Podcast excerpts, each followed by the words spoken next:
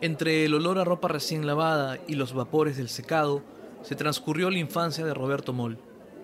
La movilidad lo recogía del colegio y lo dejaba en la enorme lavandería que su padre tenía en el distrito limeño de Jesús María. Mientras esperaba a volver a casa, Roberto se divertía observando a los encargados de clasificar la ropa, se sorprendía con los que manejaban el barzol, con los planchadores, un espectáculo sincronizado que parecía no tener fin. Durante un buen tiempo, la Peter Mold Drive Cleaner Service fue una de las más importantes lavanderías de la ciudad. De hecho, uno de sus principales atractivos era el lavado al seco, un servicio que recién se introducía en Lima. La clientela del negocio, que tenía cerca de 14 sucursales y 10 camionetas, era casi exclusivamente estadounidense. Y con eso mi padre y mi madre pues nos mantuvieron, ¿no? Y nos pagaron colegios que, eran costosos. y ah, cuando perdimos a papá a partir de los nueve años, este, en el año 59, eh, mi mami toma pues las riendas de esa industria que había mucha competencia porque estaba la, American Dry Cleaners, habían varias lavanderías, la, competencia era muy, muy dura. y me acuerdo que, con el tiempo mi madre eh, recibió ofertas de la competencia para comprarle la clientela y que ella se, se deshaga de eso, ¿no? Y que viva tranquila. Pero no, no tomó esa decisión, ella siguió adelante. Y ya nosotros, pues cada uno tomó su ruta, ¿no? Ya de grandes. Hola a todos, esta es la primera llamada, podcast en el que referentes del teatro nos cuentan sus historias y dan pistas para entender su relación con las tablas. Mi nombre es Juan Diego Rodríguez y en esta ocasión converso con Roberto Moll, actor que supo combinar sus trabajos en el teatro con la televisión para cimentar una gran trayectoria en el Perú, Venezuela, Colombia y Estados Unidos. Ahora, el intérprete de 72 años recuerda a su padre, un hombre con el que compartió pocos años de su vida. Su nombre fue Pedro Mole Hernández, nacido en Ponce, Puerto Rico. Bueno, nosotros perdimos a, a mi papá a los nueve años de edad. Yo tenía nueve años de edad, él falleció porque mi padre tuvo que ir a, pelear en la Segunda Guerra Mundial. Como él era de Puerto Rico, tuvo que ir a, defender Estados Unidos allá a Filipinas contra la guerra contra Japón. Él era lanzallamas. Fueron experiencias muy terribles para mi padre, que era un ser muy bueno, era un pan de Dios, muy sensible. Pero bueno, tuvo que ir a eso. Y a raíz de la guerra, él, adquirió una enfermedad muy fuerte al hígado. Porque imagínate, en la guerra casi no comes y, si vas a comer te tiran la comida de unos aviones y no puedes encender ningún fuego, hay que comerse la lata fría como venga. Y luego te, para que no te dé pánico al salir a dar tu vida, eh, te, te drogan, pues, ¿no? Y, y entonces sales a, a matar y a que te maten, ¿no? Roberto no sabe mucho más de su familia paterna. En una aventura de joven, él viajó a Ponce a conocer a su familia para entender más de su pasado, pero se chocó contra una pared. Lo que sí sabe es que su padre fue un negociante, un emprendedor, un hombre lleno de sueños que se topó con una guerra. Todo eso lo afectó mucho cuando se casó con mi mami eh, fue muy lindo, nacimos nosotros, y ahí tengo la foto de mi papi, mi mami, nosotros tres de pequeños. Este, pero a los nueve años eh, recibimos la noticia, ¿no? Que, porque mi papá entró por esa enfermedad aquí a la clínica americana, aquí en Lima, pero yo pensaba que, bueno, normal, bueno, a esa edad, imagino nueve añitos, dije, ah, bueno, ya saldrá de la clínica. pero no, no llegó a salir, pues. Y yo en ese momento me dio mucha pena, pero no lo entendí mucho. Pero bueno, este, sí nos hizo mucha falta, porque para la educación de uno el papá también es muy importante, ¿no? Así que mi mamá se convirtió en padre y madre.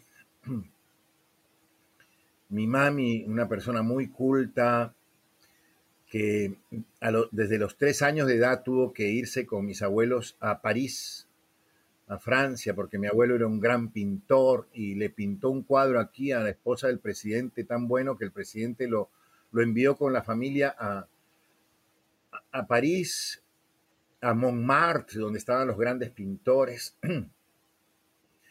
Y ahí se quedaron, así que mi mamá estudió su primaria, su media y se graduó en la Sorbona de abogado y su idioma natal fue el francés, ¿no? Roberto recuerda a su madre Luzmila como una mujer de carácter, una mujer con una visión muy clara de la vida. Cuando le contó que quería ser actor, ella buscó ponerle los pies sobre la tierra. Y ella fue la que me dijo, ¿no? Estudia en la universidad, olvídate de ser actor, porque te vas a morir de hambre. Porque aquí en el Perú no se respeta a los actores.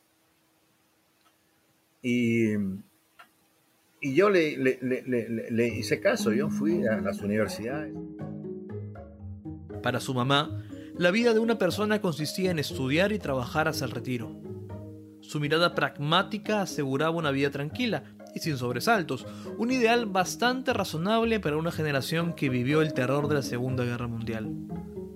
Los hijos cumplieron como ley la palabra de su madre. Todos siguieron el camino que ella marcó. Roberto empezó sus estudios en la universidad. Mi inquietud no iba por ahí. Mi, inquietud, mi inquietud iba por vivir ese misterio maravilloso que es la actuación. Es un misterio, es un misterio. ¿Por qué? Porque uno tiene que apartar su yo interior y sacarlo afuera, a un lado. Tienes que morir para que el personaje viva. Entonces tienes que construir un personaje poquito a poquito como un gran mosaico, como un rompecabezas, Y de repente estás en escena y ya no eres Roberto Moll, eres Hamlet. Y, yo me di cuenta que, yo tenía esa facultad de transformarme, eh, cuando uno revisa todas mis fotos en Google, este, tú te das cuenta que son diferentes personas. Entonces, ese es un trabajo psicofísico profundo, con, una con técnica y método. Entonces, yo siempre he sido muy maniático para mis trabajos. No me permito que ni un solo trabajo sea que esté bien, no, tiene que estar muy bien. Y, y siempre me he exigido mucho en eso, ¿no? Eh, por eso actualmente estoy disfrutando mucho estos ensayos sobre Ludwig van Beethoven. Roberto se refiere al personaje que conoció en el 2019 en la obra 33 Variaciones del dramaturgo Moisés Kaufmann. Allí, él interpretó a un Beethoven en sus últimos años, un hombre atribulado, bordeando la locura y obsesionado con exprimir toda su creatividad para cumplir con una tarea. Ahora, Roberto volverá a convertirse en Beethoven, en el monólogo inmortal, escrito y dirigido por Lucho Tuesta, producido por el Centro Cultural de la Universidad Católica del Perú y que se puede ver en su página web www.ccpucpencasa.com. Ahorita me ves tú, sí, trabajando aquí durísimo, porque es una letra muy delicada, ha sido escrita con, con mucho amor, fruto de mucha investigación de, muchos libros de Beethoven, sacando anécdotas personales. Eh, casi el, 80% del monólogo son cosas que la gente desconoce de Beethoven, de su vida íntima, de sus amores, de sus frustraciones, de, los maltratos de su padre, etc. ¿no? Eso lo va a conocer el público. Inmortal no se trata de una secuela de 33 variaciones, ni nada por el estilo lo confirma Lucho Tuesta, su autor y director, quien ha vivido obsesionado con Beethoven. Creo que es algo que, que, Beethoven causa en la gente. Eh, una vez que lo conoces, yo eh, recuerdo cuando escuché por primera vez una pieza de Beethoven que fue la Sonata Patética, a los 9, 10 años de haber sido, un disco que había en mi casa de música clásica.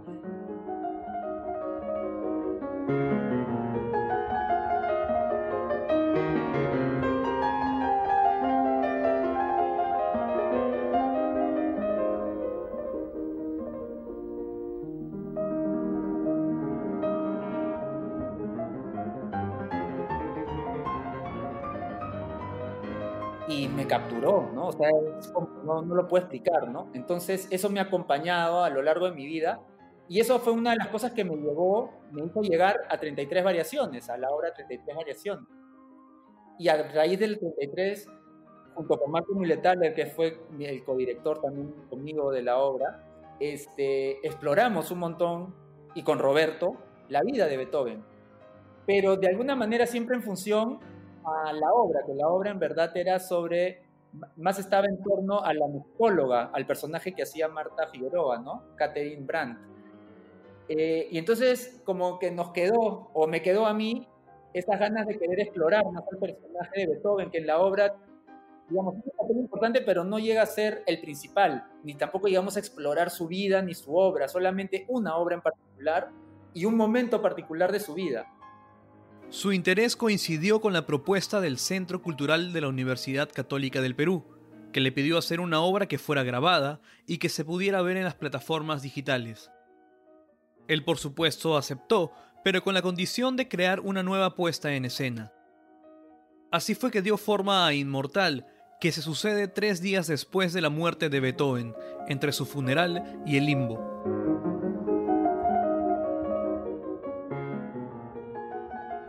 Una parte de su vida que me pareció muy atractiva es un testamento que él deja.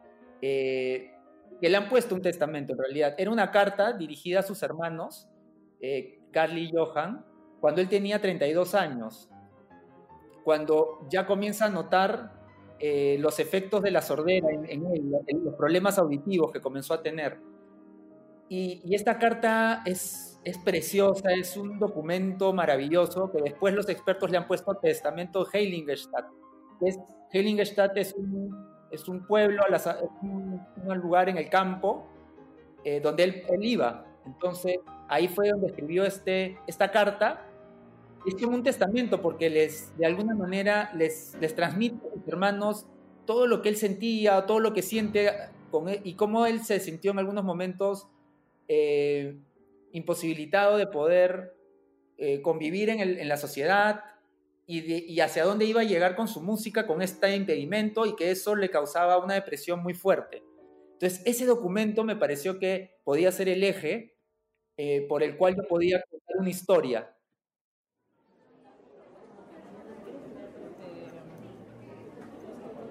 El aplauso que su hermano mayor recibió en el escenario fue suficiente para que algo dentro de Roberto Moll se movilizara. Había algo de ese celo entre hermanos, de esa envidia inocente de querer ser parte de la obra y no poder porque los papeles ya habían sido delegados, en desear pararse sobre las tablas y recibir el abrazo del público. Pero no pasaron ni tres semanas y, mi hermano me dice, oye, este, uno de los chicos no, no lo va a hacer, ¿te interesa? digo, claro.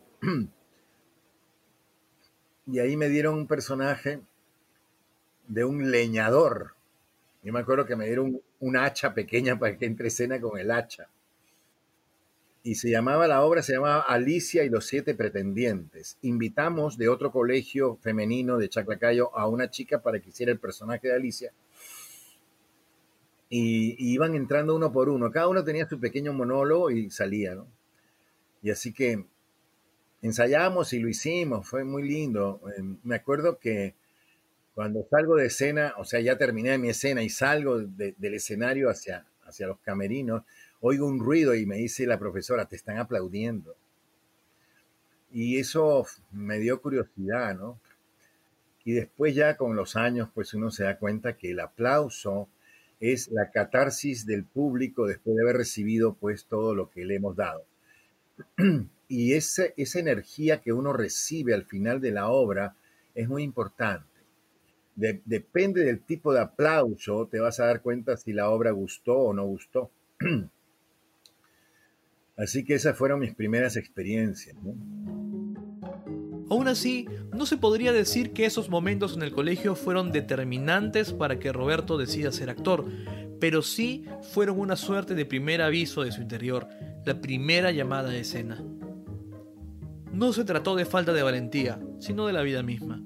Hay que recordar que, cuando uno es niño, sueña que se convertirá en miles de cosas y nada a la vez desde que estaba en el Colegio Militar Leoncio Prado, cuando empezó el cuarto año de media, nos preguntaron que teníamos que tomar la decisión de estudiar ciencias o letras. Y, yo de verdad sí, me, me, hubiera gustado muchísimo estudiar medicina, pero hubiera tenido que dejar de ser actor. Y yo elegí ciencias y cuando salí del colegio le dije a mi mamá, mira mami, este, me gustaría entrar a, a la Universidad Cayetano Heredia. Y entonces me acuerdo que un compañero del colegio militar, ya éramos exalumnos, eh, nos fuimos a la morgue Mm, fue un consejo de un amigo, me dice, mira, empieza por ahí, ¿no? A ver qué te parece. Y creo que quedaba en la avenida Grau, no me acuerdo bien. Y, y fue un, impacto muy fuerte para mí, porque desde que entramos olía formol, formol muy fuerte el olor, y estaban las camas de mármol ahí, con, tapados con unas sábanas negras. Y cuando destapamos, bueno, eh, el espectáculo fue muy duro porque habían cuerpos cortados por la mitad, etcétera, y lo usaban para, lo usaban para estudiar medicina, pues, ¿no? Yo me quedé muy, muy impactado con eso. Sí, no, y además me acuerdo que entró un estudiante de medicina con su bata blanca y sus cuadernos y su maletín y destapó una sábana negra y le cortó el brazo a uno rápido y lo abrió rápido mientras se comía un sándwich. Entonces yo digo, bendito sea Dios. Eh, se me revolvió el estómago. Roberto salió corriendo de la morgue. Estaba decidido a ser médico, pero no pudo. Intentó transitar por el sendero que le señalaba su vocación de servicio y fue evidente que no le funcionaba. Más tarde intentó con el periodismo y con la administración, y fue en ese camino que confirmó su verdadera pasión. Mientras estaba estudiando en la universidad, yo trabajaba con Linda Guzmán en Radio América haciendo las famosas radionovelas, en Radio La Crónica con Antonio Luján hacíamos también radionovelas, en muchas radios, Radio del Sol, varias radios. Y me acuerdo que yo tenía mi moto, entonces iba a la universidad, después iba a cumplir los horarios, pasaba todo el día, siempre fui muy activo, ¿no? Y, y luego comencé a hacer teatro con Elvira Travesí, con Pepe Vilar, hacíamos muchas temporadas y y luego la televisión, por supuesto, ¿no? Las telenovelas. En, yo empecé en, el Canal 4, América Televisión, con un, con un señor que era muy admirado, el señor Pablo de Madalengoitia. Y el programa era un programa policial de casos verídicos de la PIP, de la Policía de aquí de Investigaciones.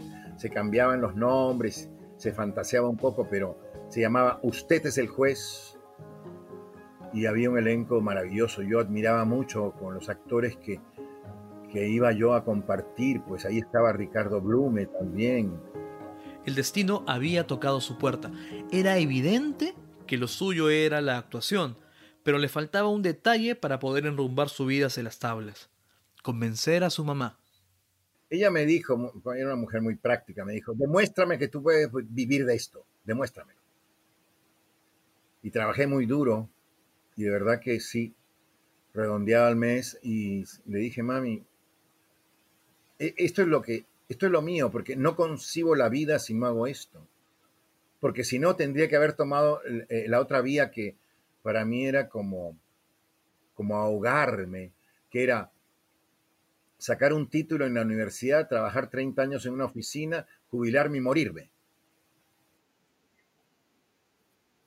Ella me decía que ella me decía que eso era lo que era lo que hacía la gente en la sociedad, ¿no? Eh, y, yo de solo pensar que iba a estar encerrado en una oficina me aterraba, porque, porque yo toda mi vida eh, creo que el valor más importante que debe defender todo ser humano es la libertad. Em, así que mi madre confió en mí y me dijo, bueno, hijo, sé feliz. Y le dije, sí, exactamente yo creo que Dios nos ha traído al mundo con la obligación de ser felices. Entonces, yo he sido feliz toda mi vida. Ahora con mis 72 añitos eh, hago, hago un repaso de todo, 54 años de actor ininterrumpidos. Roberto llegó muy rápidamente a su techo como actor en el Perú. Según propia confesión, no le quedó más opción que irse del país a buscar otros horizontes. Sí, yo siempre he pensado, y eso es parte de la cultura que me inculcó mi madre, que uno de joven tiene que aprovechar su juventud para salir del lugar donde estás, para ver otras realidades, ¿ya? Y después aprender a amar tu lugar.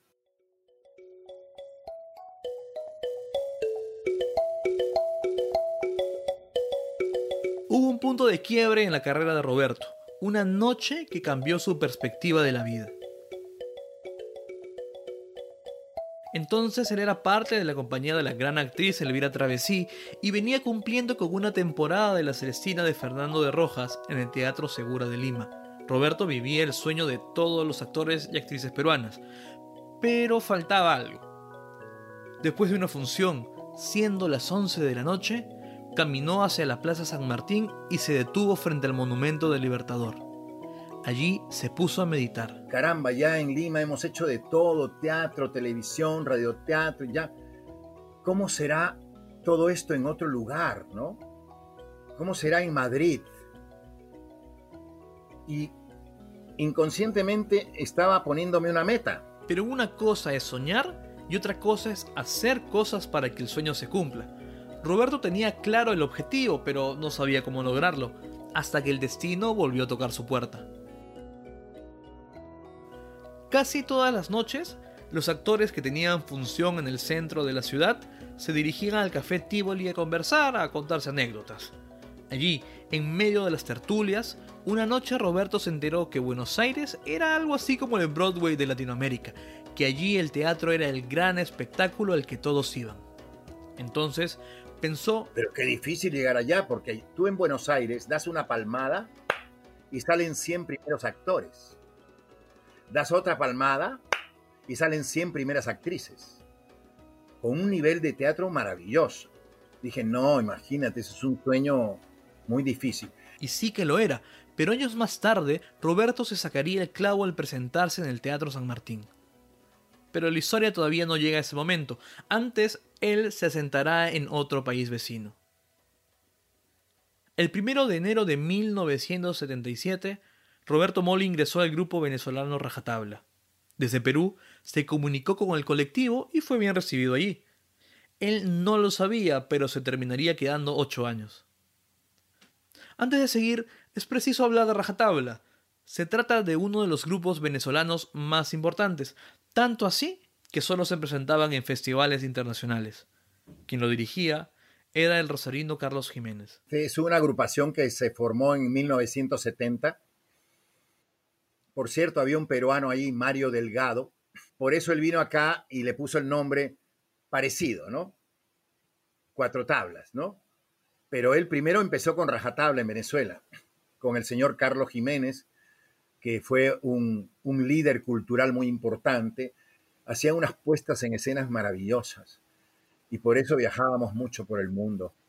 En, Nueva York, en, en el en el Public Theater de Nueva York, de nada menos que del zar del teatro neoyorquino, el señor Joseph Papp. Eh, eh, nos invitaba todos los años en verano para el Festival Latinoamericano de Nueva York. Y por ahí nos fuimos por todos 34 países. De verdad que fue muy intenso, muy intenso. Alemania, Francia, Italia, bueno, toda Europa y en Estados Unidos. Eh, hicimos varias giras por otras ciudades y luego Centroamérica, Sudamérica. Ah, fíjate que a Lima nunca vinimos. Rajatabla sigue activo, pero Roberto se queda con las viejas glorias. Quienes lo fundaron, quienes pusieron los cimientos, se fueron yendo. Bueno, eh, mis ocho años que fui primer actor de esta agrupación latinoamericana venezolana Rajatabla, hicimos Macbeth de William Shakespeare, Hamlet también de Shakespeare, Hicimos Señor Presidente de Miguel Ángel Asturias, Premio Nobel guatemalteco. Hicimos, bueno, hicimos muchas obras. Eh, la muerte de García Lorca, Bolívar, ambos personajes. Eh, el grupo tuvo la gentileza de entregarme los personajes de Bolívar, de Lorca. Y con esas dos obras, sobre todo, giramos por el mundo. Llegamos hasta el Polo Norte a Islandia, que queda al lado de Groenlandia, Con rajatabla también cumpliría el sueño de presentarse en Buenos Aires. El día que llegamos rajatabla a Buenos Aires, al Teatro San Martín, y verlo full para interpretar la muerte de García Lorca, un montaje maravilloso. Yo dije, Dios mío, qué lindo, estoy en, en Buenos Aires en uno de los mejores, pero no solo eso, la segunda obra que hacíamos era una obra de William Shakespeare, Macbeth. ¡Wow! Con una puesta en escena modernísima que también la sala estaba llena. El aplauso era de pie. Entonces, ¿sabes qué? Yo dije, caramba, Dios, tú eres muy generoso, qué lindo, mi sueño me lo estás cumpliendo. Para Roberto, el primer teatro del país es el San Martín de Buenos Aires. Yo nunca me voy a olvidar el día del estreno de Macbeth, que era el personaje que yo realizaba. Estaban las cortinas cerradas, la sala full, 800, 900 personas. Y además gente que sabe ver teatro, pues. Entonces, estábamos ya todos en escena, habían tocado ya segunda llamada, segundo timbre. En el segundo timbre ya tienes que estar en el escenario todos listos. Y antes de que sube el telón me comenzaron a temblar las piernas. Porque estaba consciente de dónde estaba. Estaban los críticos de, teatro en primera fila. Roberto sintió temor. El telón ya subía y sus piernas no dejaban de temblar. El miedo escénico que siempre sintió y que hasta ahora lo visita, los echaba en la cumbre de su carrera. En ese momento recordó la técnica para superar el pánico que muchos años antes le enseñó el gran actor y productor peruano español Pepe Vilar tomar aire profundamente por 12 segundos para luego soltarlo y repetir esa acción hasta que la presión baje y se aleje el miedo. El resto es historia. Cuando terminó la obra La muerte de García Lorca, que yo hacía Federico García Lorca, llego al camerino, todo de terciopelo rojo, una cosa impresionante y me tocan la puerta, ta, ta, ta. Yo pensando que era un compañero, porque yo me puse a llorar, hermano. ¿Por qué? Porque el sueño del Tivoli se había hecho realidad. Y pensé en todos mis compañeros que hablábamos en ese café. Y me puse a llorar porque quería que estuvieran ahí conmigo. Me suena la puerta, yo pensando que era un compañero, estoy ocupado, secándome las lágrimas, y me dice, ¿me permitís entrar? Y dije, hay un argentino y abrí la puerta. Era el señor Alfredo Halcón. Yo lo miré y, él, él no, no esperó que yo diga, no, él estaba en su casa, él entró, cerró la puerta, se sentó y me dijo, ¿de dónde sos vos? dije, de Lima, Perú. ¿Y qué haces con los venezolanos? Y le conté, ¿no? Todo mi periplo. Y comenzamos a analizar la técnica actoral una cosa impresionante. Esas son emociones muy grandes.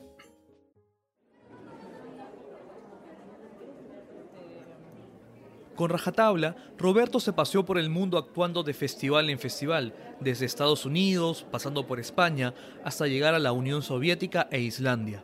Una voz autorizada como la suya concibe una diferencia entre el teatro con T mayúscula y el resto. Los otros tipos de teatro son algunos que, son, que sirven para entretener un rato al público y nada más, ¿no?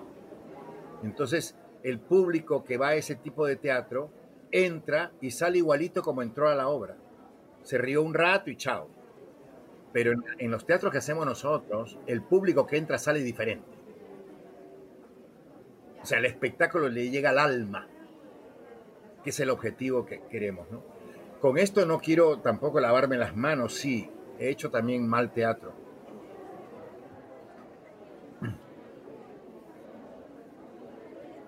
Bueno, este, se llama teatro comercial, ¿no? Este, comedias ligeras.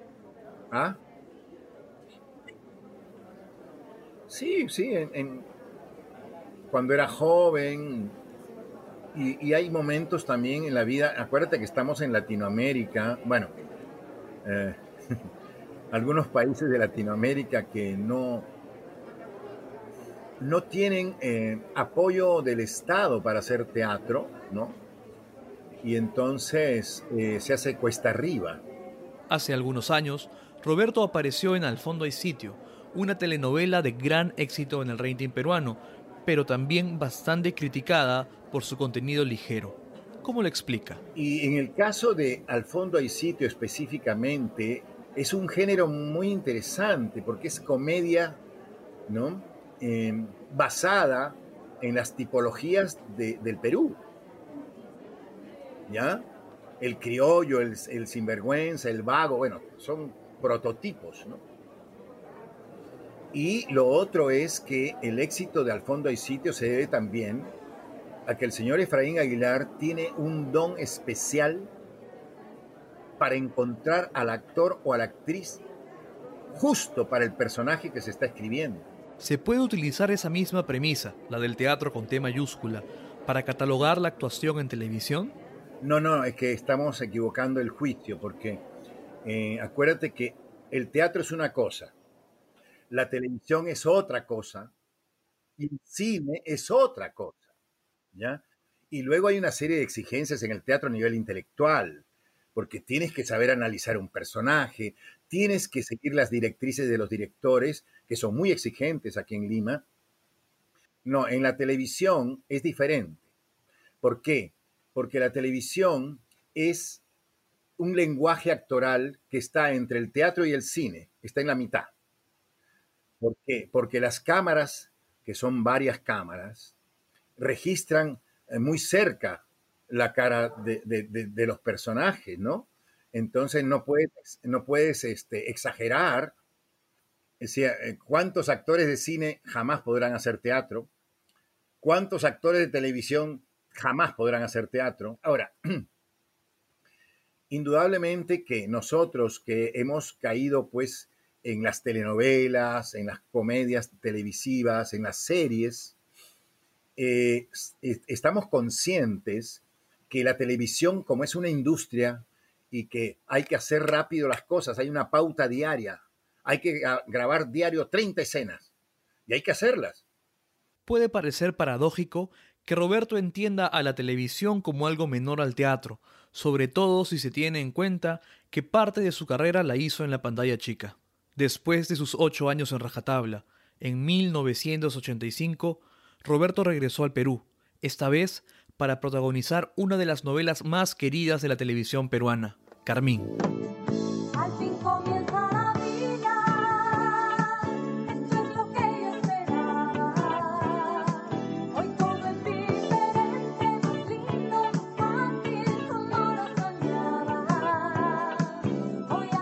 Allí, él interpretó al profesor Mariano Tobar, un hombre atractivo que hacía suspirar a sus alumnas de un instituto de modas. Finalmente, una de ellas lo enamora y empieza un vaivén de problemas.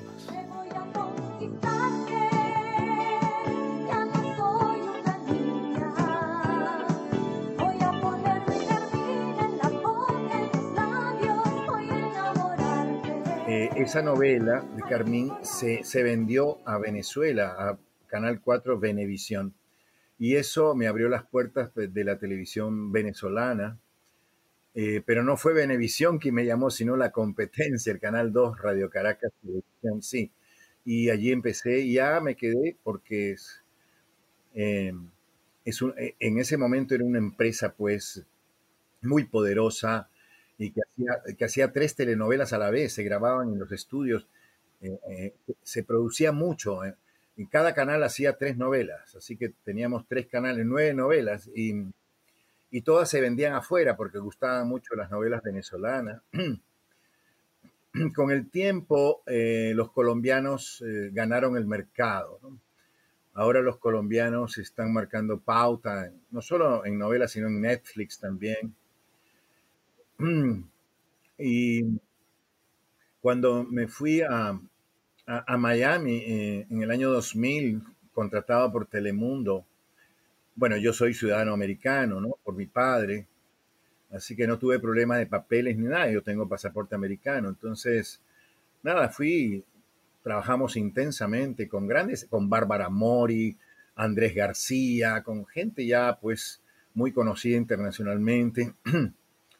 Y yo pensé que me iba a quedar a vivir en Miami, pero, pero no. Eh, eh, tú, tú, tú, puedes planificar muchas cosas, pero la vida es la que te va dando los derroteros, ¿no? Lo cierto es que la televisión le dio gratos momentos y posibilidades de recorrer el mundo, pero también le hizo vivir momentos de angustia. El más aterrador fue durante la grabación de la telenovela venezolana Por esas calles. Era una novela política. Todo el país sabía quién era cada personaje de los políticos actuales en ese momento, ¿no? Y a mí me contrataron para que yo interpretara el papel de Pablo Escobar Gaviria, el jefe del cártel de Medellín, con otro nombre, por supuesto, ¿no? Eh, Mauro Sarría Vélez. Ave María, pues, qué belleza tan horrible, vea. Y mm, había una escena en que él finge su muerte porque el cártel de Cali lo quería asesinar y él finge su muerte para que lo dejen tranquilo. Entonces le dice a este actor Franklin Virgües que lo hacía, eh, que, mira, toma estas balas de salva, toma esta ametralladora y yo quiero que en plena plaza pública, que lo vea todo el mundo, me vas a ametrallar y yo me hago el muerto y me tiras un poco de sangre de este frasco, ya. Y se hizo así, ¿no? Y entonces después que él está muerto, el jefe del cártel de Cali lo llama y dice, quiero verlo. Entonces él me lleva en una camioneta hasta un acantilado. Eso se filmó en un acantilado donde el mar está abajo. Y la escena era así que mostraban al muerto, ¿ya? Y si pasaba algún problema, entraba un helicóptero rasante, él se agarraba al helicóptero y se lo llevaba por alta mar y se fugaba. Esa era la escena. Por supuesto, claro, yo le dije, mire, compañero, eran grandes producciones, ¿ah? Le dije, mire, compañero, este, ¿cómo va a ser esto? Porque yo no voy a ir colgado en helicóptero. No, me dijo Roberto, aquí en el motorhome eh, en la casa rodante, pues, de donde están los actores y son lugares muy cómodos, este, está el doble, hemos buscado un doble que es muy parecido a ti, ¿no? Etcétera. Tú le vas a dar tu ropa, yo corto la escena y tú le das tu ropa y a él lo colgamos y lo llevamos por el mar. Ay, maravilloso. ¿Y qué creen que pasó? Todos sabían cuál era el plan, menos el piloto del helicóptero. Aparentemente, la producción solo alquiló el vehículo y se olvidó de avisarle al conductor que tenía que esperar a que llegara el doble. Yo casi pierdo la vida ese día, porque en, la escena, ¿no? Llegan, eh, tiran el cuerpo ahí, ya, y el tipo del jefe del cártel de Cali dice, remátenlo. Entonces, cuando me van a disparar, yo me abro la bragueta que tenía ahí guardado un revólver y le meto un tiro al tipo, lo mato en el acto, ¡pa! Y esa era la señal que el, helicóptero estaba en el aire abajo en el acantilado esperando una señal de una bandera. Le dan la señal y él sube del acantilado y rasante entra. Y yo lo veo y voy corriendo y pongo, el director me había dicho, pon las axilas en el, en el esquí de abajo, en, los, en lo que tiene abajo, ¿no? Y ahí corto. Ya, ok. Coño, pongo el, eh, las axilas en, el esquí y el piloto se va. 30 metros de altura, hermano. Sin ningún arnés, sin ningún gancho, sin nada que me... Y, a mí me entró, imagínate tú, a mí me entró, la, adrenalina se me puso a millón.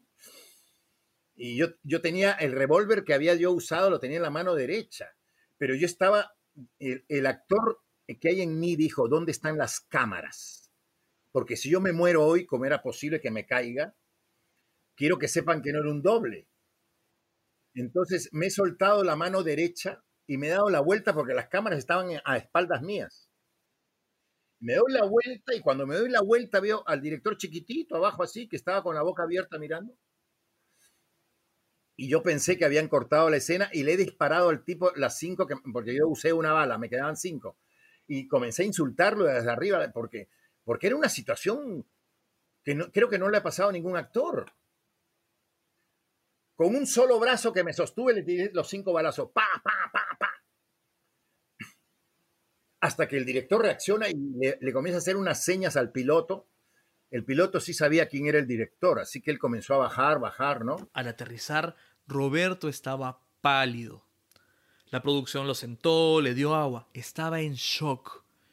Cuando salió a grabar esa mañana no se imaginaba que iba a estar colgando de un helicóptero. Una caída en esas condiciones significaba la muerte. Y encima de eso, que yo estaba sentado ahí, viene el director molesto conmigo y me dice, Roberto, no me hagas esto, tú sabes que si tú te mueres yo voy a la cárcel, me dijo.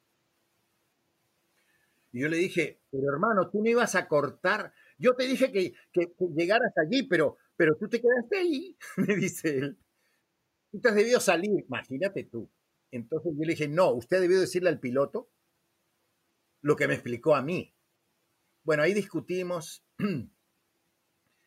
Y como éramos amigos, después del rato que me dice, oye, oye, Mol, tú sí tienes fuerzas en los brazos, ¿no? Porque para quedarte con un solo brazo colgando y disparando, todo eso se filmó y salió en el noticiero de la noche. Pero esa no fue la única vez que Roberto estuvo al borde de la muerte como consecuencia de un rodaje. Estuvo desahuciado al filo de la muerte. Entré en estado de coma inducido 11 días sin despertar. Eh, fui declarado clínicamente muerto. El actor peruano Roberto Moll confiesa que una mano divina lo salvó. Esto es un milagro de Dios. Dios me dijo, no, tú quiero que sigas vivo. Yo soy un resucitado. A inicios de junio, Moll, quien interpreta al expresidente venezolano Cipriano Castro en la película La planta insolente en ese país, filmó escenas en el mar.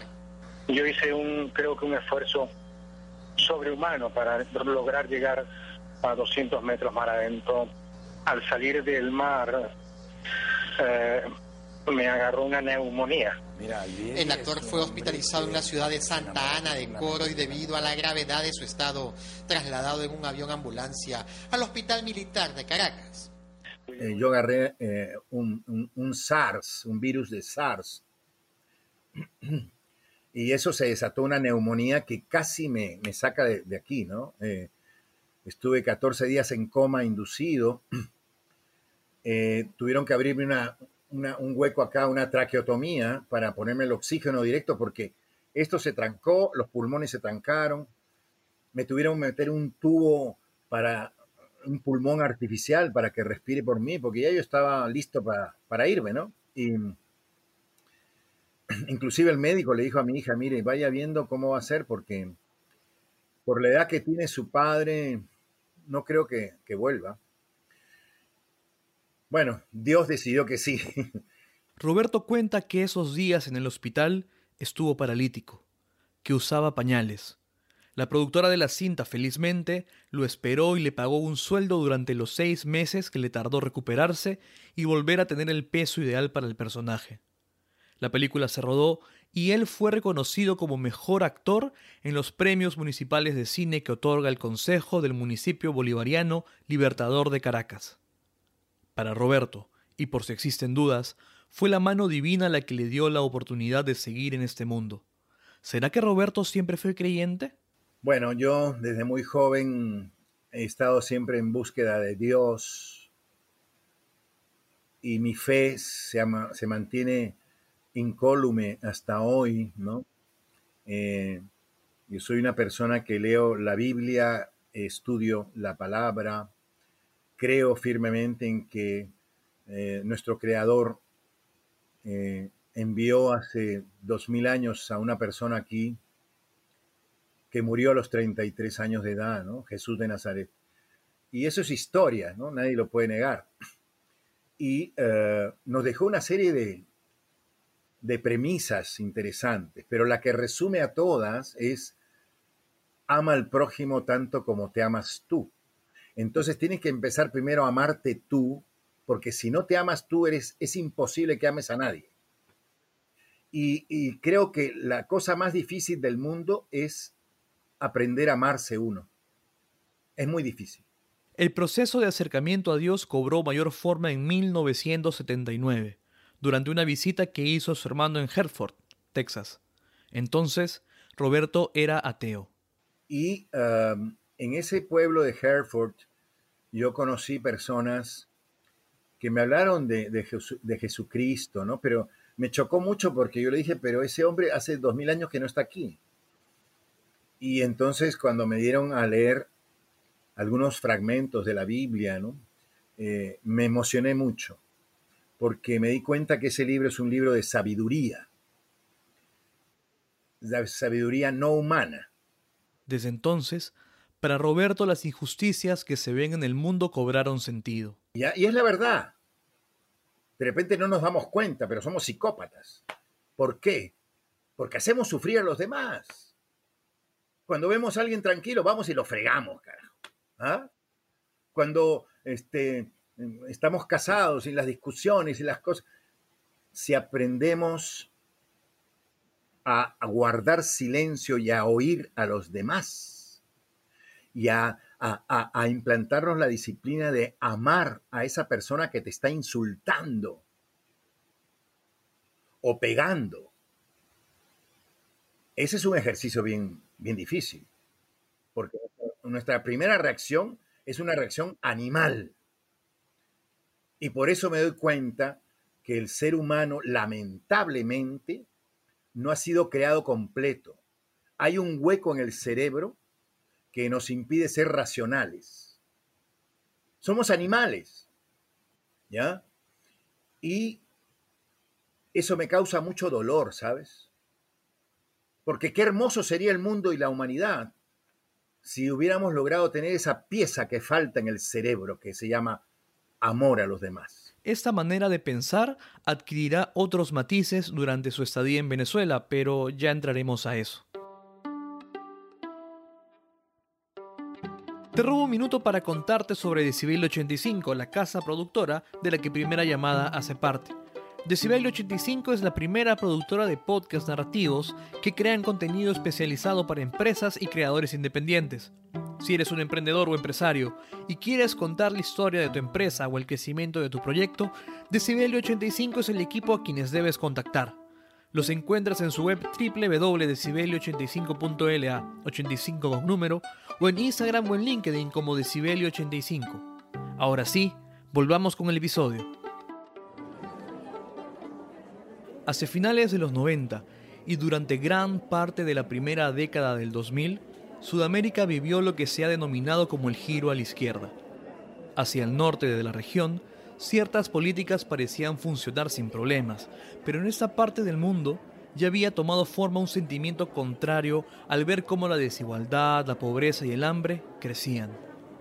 Uno de los primeros países que dio ese giro fue Venezuela, que en 1999 nombró como presidente a Hugo Chávez.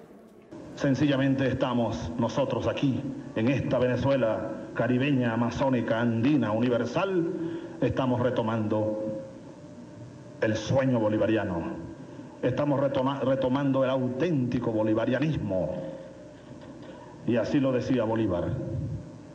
Para formar un gobierno estable es necesario que fundamos el espíritu nacional en un todo, el alma nacional en un todo, el espíritu y el cuerpo de las leyes en un todo. Unidad, unidad, esa tiene que ser nuestra divisa. Que Dios nos acompañe, no solamente al presidente Chávez, sino que Dios acompañe a todo el pueblo de Venezuela en este momento estelar que estamos viviendo, en este momento de resurrección. Un abrazo para todos y muchas gracias por su atención. Un abrazo solidario, un abrazo bolivariano. Roberto vivió ese cambio que en los primeros años del chavismo parecía funcionar y creyó en ese sueño. Cada vez es más infrecuente escuchar comentarios que alaben a Hugo Chávez, pero en ese momento era algo más cotidiano. Si no, escuchemos a Roberto en una entrevista al programa Despertó Venezuela, donde habló sobre una supuesta campaña de odio hacia algunos artistas por ser chavistas. A los medios de comunicación nunca le han interesado los actores. Es verdad. Hemos sido manoseados, manipulados. Cuando nos necesitaban nos llaman y nos pagan lo que quieren. Y luego con ese trabajo ellos lo venden a 100 países y ganan millonadas. No, los, medios de comunicación, los canales de televisión hay que tenerlo muy claro, son partidos políticos disfrazados con toda, como, como son la derecha, la derecha todo, todo lo disfraza, ¿no? Se ponen máscaras, son los reyes del eufemismo. No, nosotros fuimos utilizados por ellos. Y cuando ya se dieron cuenta que nosotros estábamos pensando por nuestra propia cuenta, en solidaridad, en humanidad, en amor a los demás. Sobre todo yo que soy cristiano evangélico, amar a los demás, que fue la enseñanza del primer socialista del mundo, que fue Jesús de Nazaret. Toda la vida la iglesia ha sido un partido político. Y le engañaron al pueblo, porque ellos son los reyes de la mentira, de que representaban a Dios. Por favor, ellos no representan ni ellos mismos. Yo no creo en ellos, yo creo en Cristo. No como religión, porque la religión es el opio de los pueblos. Fíjate tú, Jesús era un maestro, como nuestro comandante presidente eterno Chávez, un gran maestro. Repetía las lecciones varias veces porque Jesús decía, el ser humano es, es cerradito, pues hay que repetirle las cosas, ¿no? Yo también fui burguesito, mami. Y cuando llegó el 4 de febrero, ¡pum! Algo pasó dentro de mí. Dije, epa, ¿qué es esto? Y cuando comenzó el aló presidente, que son lecciones pedagógicas de un maestro, porque Hugo es un maestro, esa pedagogía política, social, económica que nosotros ignorábamos, nos quitaron las vendas de los ojos. En sus entrevistas de los últimos años no hay rastro de este tema. Por eso ahora es el momento preciso para hacerle una pregunta clave. ¿En algún momento se consideró socialista? Sí, lo que pasa, y te explico, esas palabras que tú mencionas han sido prostituidas porque si tú analizas la palabra socialista, viene de social, viene de sociedad. ¿Qué quiere decir? Que vivo en una sociedad y tengo que tomar conciencia que yo no estoy solo y que, que mi, mi, mi, bienestar depende de que los demás estén bien. Porque si los demás no están bien, yo tampoco puedo estar bien. Eso es algo elemental. No hay que estudiar nada para darse cuenta de esa lógica, ¿no? pero no nos da la gana. No, si yo estoy bien, todo está bien. Mentira. Mentira, hermano. Porque cuando salgas a la calle, te vas a encontrar con los mendigos, con la gente que no tiene para pagar su casa, que no le alcanza ni siquiera para que el hijo se eduque. Oye, esa es una realidad. Ahora, no me preguntes por qué. Yo fui creado así por naturaleza. Entonces, yo veo el mundo, digo, no, hermano, esto está al revés todo. Han, mira, le han puesto precio hasta el oxígeno. ¿Ya? Es decir, si, si pudieran ponerle precio a nuestras cabezas también, hermano. Perdóname, yo no creo que exista ni izquierda, ni derecha, ni centro, hermano. Solo existen seres humanos que ocupan un cargo. Eso es todo. ¿Ya? Eso de ese cuento de la izquierda, imagínate tú, a mí me da risa. Roberto llegó a conocer a Hugo Chávez. Según él cuenta, estuvo con él en dos ocasiones. La primera fue en los 90, cuando coincidieron en la prisión ubicada en San Francisco de Yare, en el estado de Miranda, a la que Roberto y su esposa visitaron como evangelistas. Chávez estaba preso por ser parte de la intentona de 1992, un golpe de estado frustrado. Allí se conocieron, pero Roberto aclara que no hubo más. La segunda fue en el 2008, cuando interpretó a Salvador Allende en el monólogo La muerte de un presidente. Bien, Pinochet tiene que entender mi mensaje. El presidente de Chile no se rinde. Y solo reciben la moneda, que es la residencia del gobierno constitucional de la nación. Pues si quiere que nos entrevistemos, que no sea cobarde y que venga a buscarme. Que no olvide que soy su jefe. Pinochet me está pateando el trasero a su gusto. Y yo preocupado porque lo hayan detenido. El detenido soy yo. ¿Cómo se habrán reído esta mañana los carabineros al saludarme cuando entré al edificio? Cretinos. ¿Cuánto habrán gastado los norteamericanos para comprar estas ratas? Pinochet, Merino, Ley, tres traidores del Carrés y Mendoza, general rastrero, que hasta ayer juraba nomás fidelidad al gobierno y se acaba de autonombrar jefe de carabineros. Cuatro traidores vendidos a quienes se alimentan con el hambre de los chilenos. Roberto ha contado que la obra era un éxito con sala llena todas las noches. Un día, el presidente se comunicó con la producción para gestionar que la puesta en escena se trasladara por algunas funciones al Gran Teatro Teresa Carreño de Caracas. No se cobró entrada y pusieron varias cámaras de televisión para grabar y transmitir la obra. El video de la presentación del 11 de noviembre del 2008 se puede ver en YouTube, pero no está completo. Allí, por ejemplo, no se ve lo que el diario chileno La Tercera anotó en su edición del día siguiente. Un actor venezolano lloró en un monólogo sobre Salvador Allende. El intérprete no pudo contener las lágrimas cuando el presidente Hugo Chávez subió al escenario para felicitarle por su desempeño en la obra.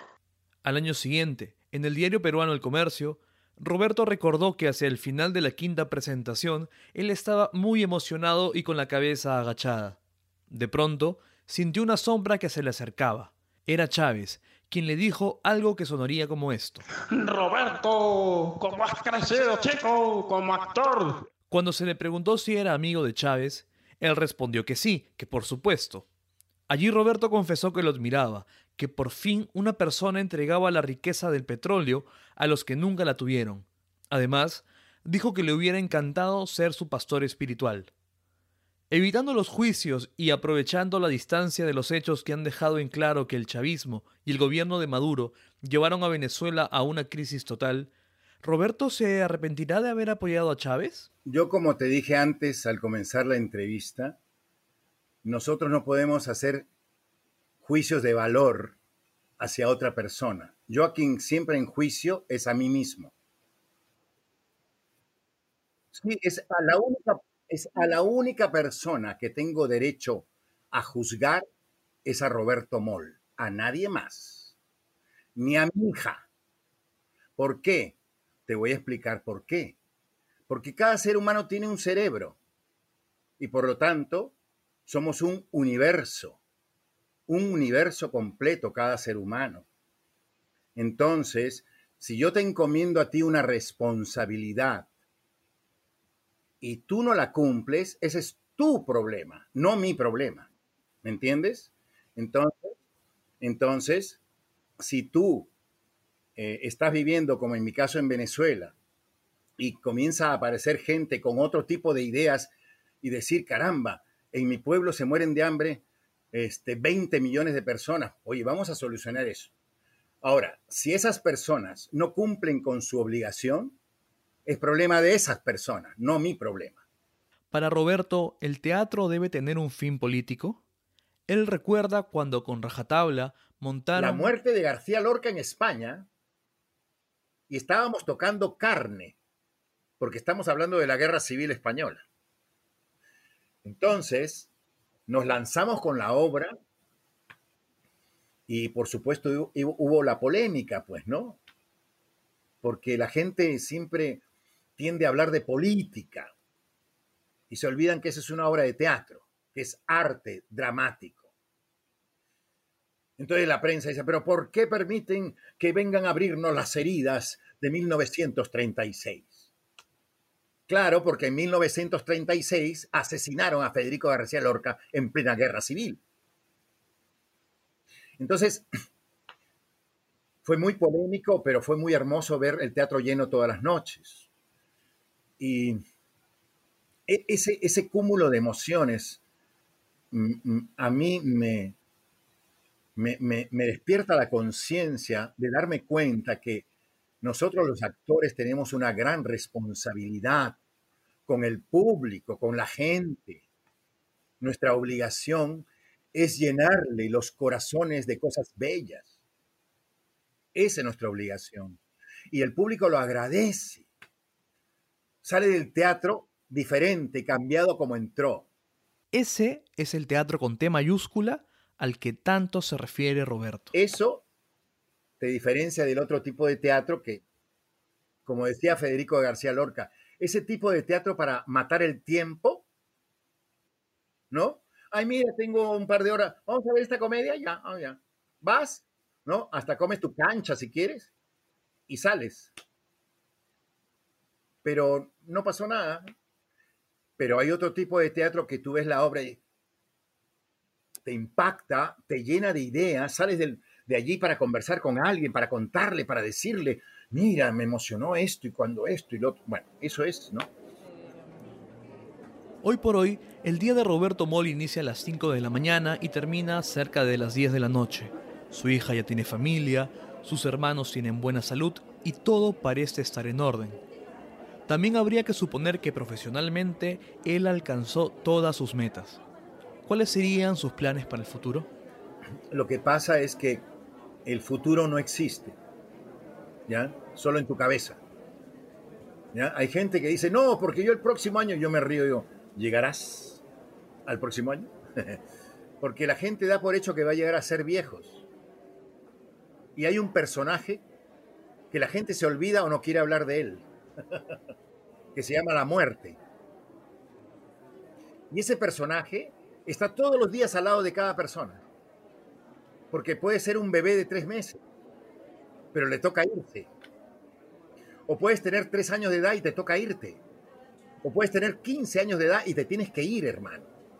En una vieja entrevista, Roberto dijo que quería pasar sus últimos días en su casa que se ubica en medio del bosque, cerca de la colonia Tobar en Venezuela. ¿Todavía piensa en cumplir ese deseo?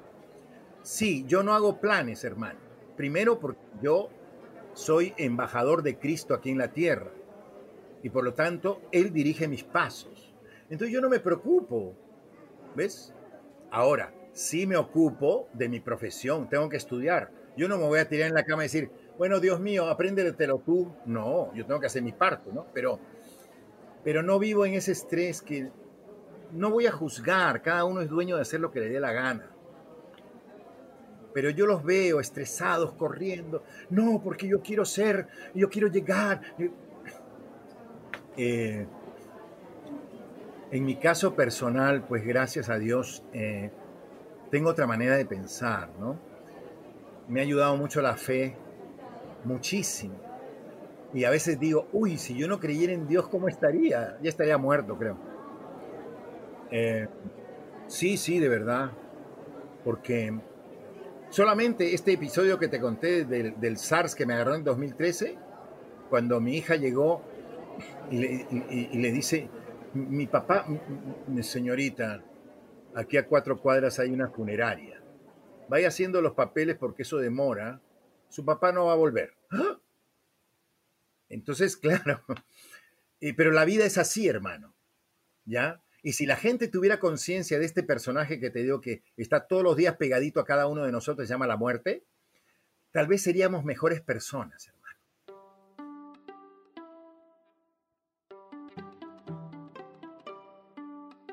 Primera llamada es una producción de Decibelio 85. Este episodio fue producido y guionizado por mí y contó con la participación del director de teatro Lucho Tuesta y la colaboración de Elsa Cabria Camus y Gregory Figueroa. El guion fue editado por Mariela Cardoso y coeditado por Fabricio Serna. El arte del episodio fue diseñado por Milagros Bejarano. Las piezas de contenido para redes sociales fueron generadas por Gabriela Arraga, mientras que la asistencia en la transcripción estuvo a cargo de Daniela Serna. Gracias por escucharnos.